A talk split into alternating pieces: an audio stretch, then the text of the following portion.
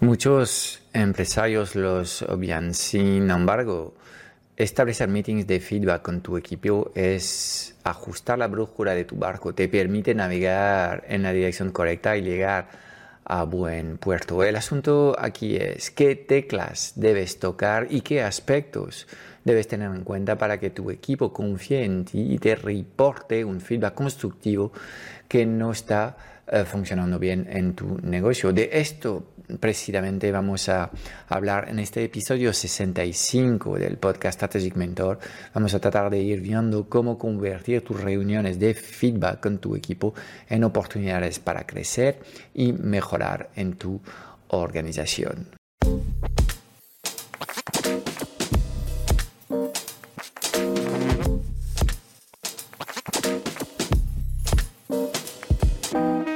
90% de las preguntas que tienes hoy como emprendedor en el mundo digital se centran alrededor de una única pregunta. ¿Cómo diseñar una comunicación tan poderosa para poder atraer a las personas correctas hacia tu plataforma digital y venderles sin apenas esfuerzo? Sin un marketing que conecta, no conseguirás transformar a nadie. Esta es nuestra misión, que conectes con tu esencia para que encuentres tu voz y atraigas de forma natural a los clientes ideales que quieres ayudar. Bienvenido en el podcast Strategic Mentor. Te enseñamos el arte de poner tus talentos a brillar para ayudar a los demás.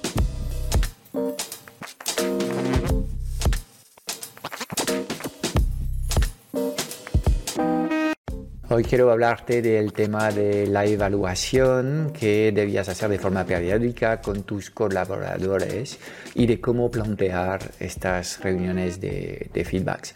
Um, y quizás antes de entrar más en el detalle de cómo se tiene que implementar este proceso uh, de gestión de talento en tu, uh, en tu pequeña empresa, tenemos que plantearnos por qué es interesante plantear reuniones de feedback.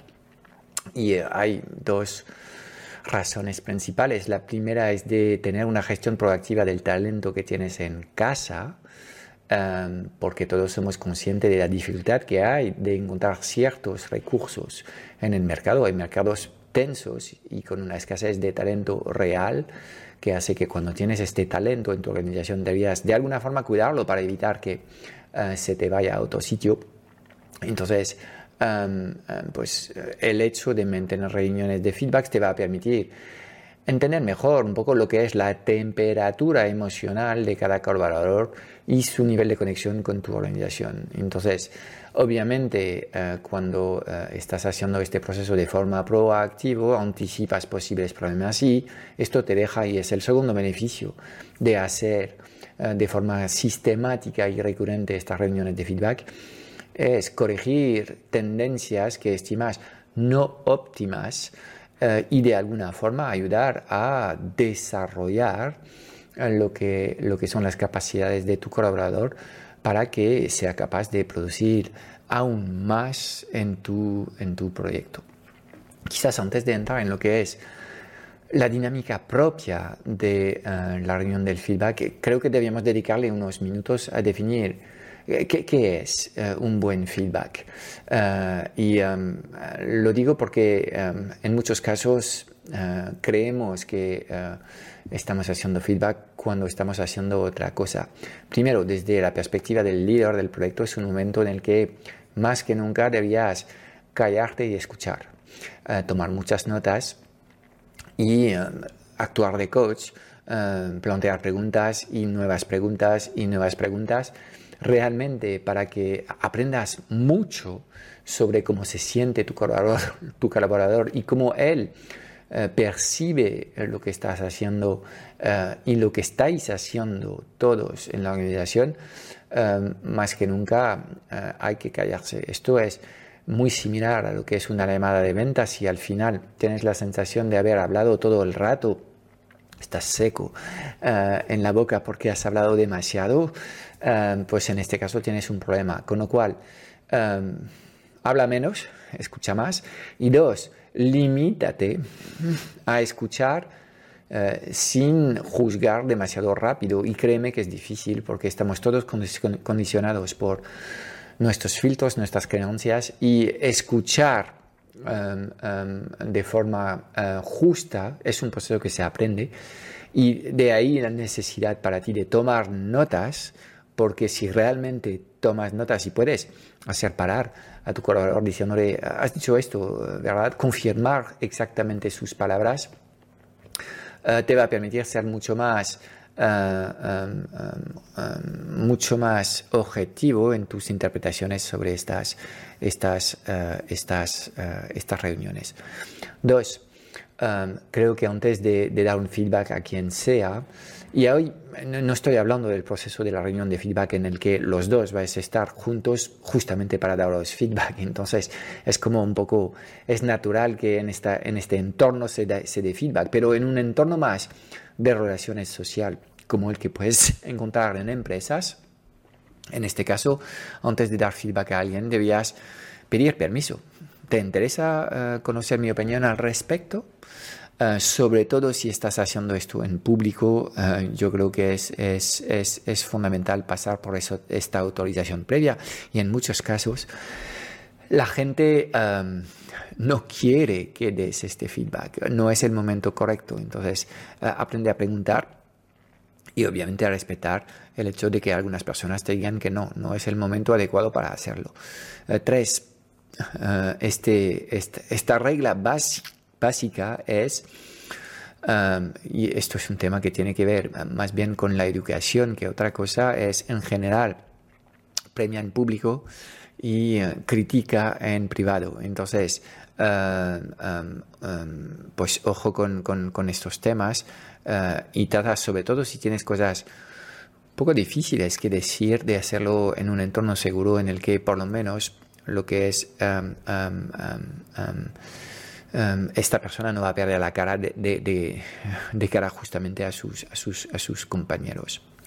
Eh, un buen proceso de feedback también es un proceso continuado en el tiempo. De nada sirve hacer una reunión de, uh, de mediodía de trabajo haciendo un feedback extenso de muchos aspectos si luego no vuelves a hacer controles eh, controles periódicos. Entonces yo creo que es mejor plantear reuniones más sencillas, más cortas, pero mantener esta ventana abierta para, para, poder recibir feedback.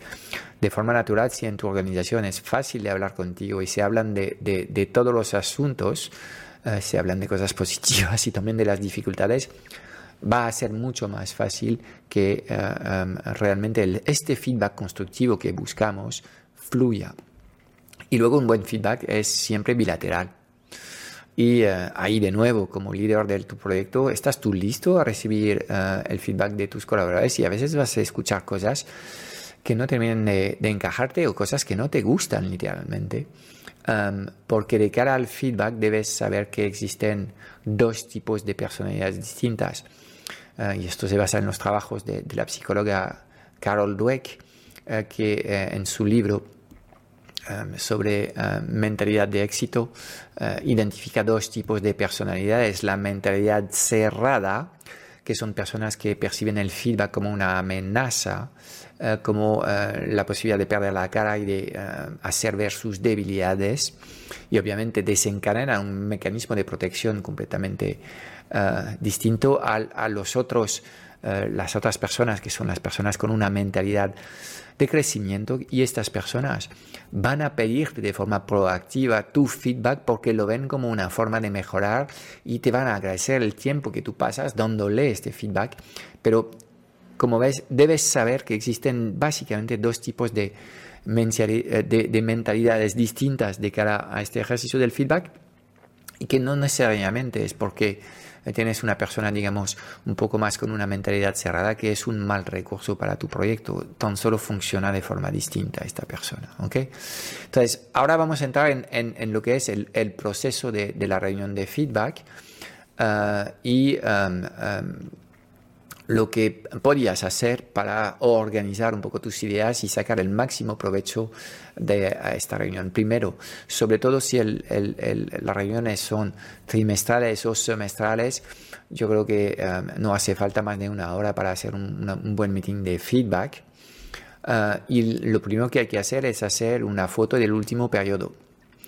Ah, entonces, bueno, si tu periodo de observación es un semestre, pues vas a darte la vuelta y observar el último semestre, ir viendo lo que son los grandes logros, las, victorias, poner el foco en las cosas que funcionan, poner el foco en las cosas que ya han mejorado, y esto te puedes te puede servir lo que es el acta de, de, la reunión anterior para ir viendo, bueno, habíamos comentado estas cosas y hemos visto en este último periodo que estas cosas han mejorado y terminar también con un ojo algo más crítico, eh, es lo que podemos mejorar y su posible impacto. Este trabajo de la foto del periodo, obviamente tú puedes hacer tu trabajo eh, y preparar esta reunión y buscar pensando en esta persona que vas a evaluar lo que son estos, estos temas, logros, lo que funciona y ha mejorado y lo que podemos mejorar, pero también en la reunión de feedback tienes que escuchar a esta persona dar su propia versión de las cosas.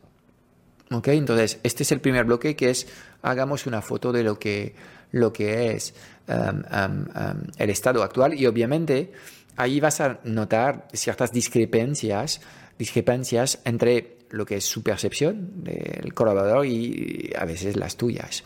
Entonces habrá que tratar de alinear un poco las cosas. Segundo bloque, que me parece siempre útil, eh, es un tema que eh, tiene que ver con entusiasmo versus preocupaciones. Y eh, mi recomendación es que hagas este ejercicio no solamente en el ámbito laboral, sino en la vida en general de estas personas, porque vas a, ahí cuando hablas de las cosas que te excitan, las cosas que te entusiasman, vas a descubrir aficiones o otras cosas que están ocurriendo en la vida de esta persona, sobre todo si es si empiezas a, que esta persona empieza a fluir y a hablar, eh, vas a descubrir un montón de cosas. Entonces, em, haz, las típicas preguntas para saber en qué eh, en estos momentos estás excitado, qué te interesa sumamente, tanto a nivel profesional como a nivel personal, y eh, qué es lo que te preocupa en lo que es tu puesto de trabajo, en la dinámica de trabajo en la organización, en los resultados de la organización y en general en el, entorno que puede haber en la vida. Estas preguntas eh, no las limito al, puesto de trabajo porque imagina un poco todo lo que podía salir durante la pandemia eh, cuando plantabas estas dos preguntas, lo que me preocupa, eh, no eran cosas de trabajo, en muchos casos, que eran cosas que tenían que ver con, la gestión de los pensamientos que tenían y la gestión de sus emociones. Tercer apartado, de, esta, de esta reunión de feedback es empezar con un feedback hacia tu persona. Entonces, em, cuando hablo de tu persona, es en, en, este caso eres tú el líder de este proyecto, eres el fundador del, negocio y empiezas eh, con eh, una pregunta hacia tu evaluación. Entonces, lo puedes formular de forma muy sencilla. ¿Qué necesitas de mí para eh, que haga un mejor trabajo? Entonces, lo puedes detallar de la siguiente forma. ¿Qué crees que yo debería continuar de hacer porque funciona? Primera pregunta, buscando aspectos positivos siempre. Segunda pregunta, ¿qué crees que yo debería de parar de hacer porque no funciona o no ayuda? Y ahí vas a ir emerger críticas de alguna forma. Y em, tercera pregunta es, ¿qué crees que debería yo empezar a hacer porque podría ayudarte a hacer mejor tu trabajo. Y ahí tratas de identificar cosas que en estos momentos no están en marcha y obviamente estás haciendo una recuperación de ideas muy valiosas. Y estas tres preguntas que primero empiezas desde el foco del el colaborador evaluando al líder del proyecto, vamos a repetirla, pero esta vez con la otra, eh, la otra oración. En este caso eh, es un bloque en el que, ¿qué necesito yo de ti? Entonces, cosas que debías continuar de hacer porque funcionan desde mi perspectiva hacia el colaborador, cosas que debías parar de hacer porque no funcionan o no ayudan, y ahí puedes tratar de corregir algunos comportamientos que te parecen inadecuados o animarle a dejar de hacer cosas por inercia porque algunas cosas no producen resultados. Y tres, cosas que podría, eh, podría empezar este colaborador a hacer porque quizás podrían mejorar los resultados global de su puesto de trabajo.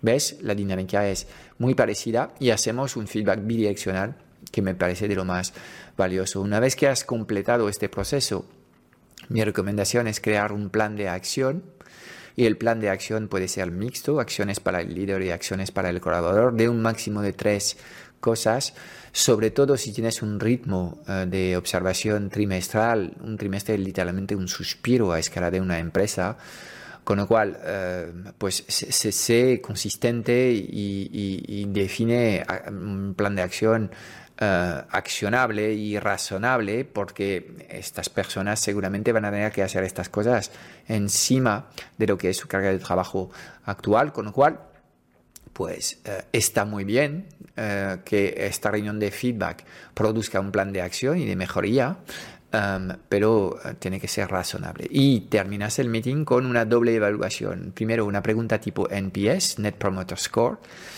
muy sencilla. ¿Recomendarías a un amigo de venir a trabajar en la transformática, en este caso, mi, mi, empresa, sí o no?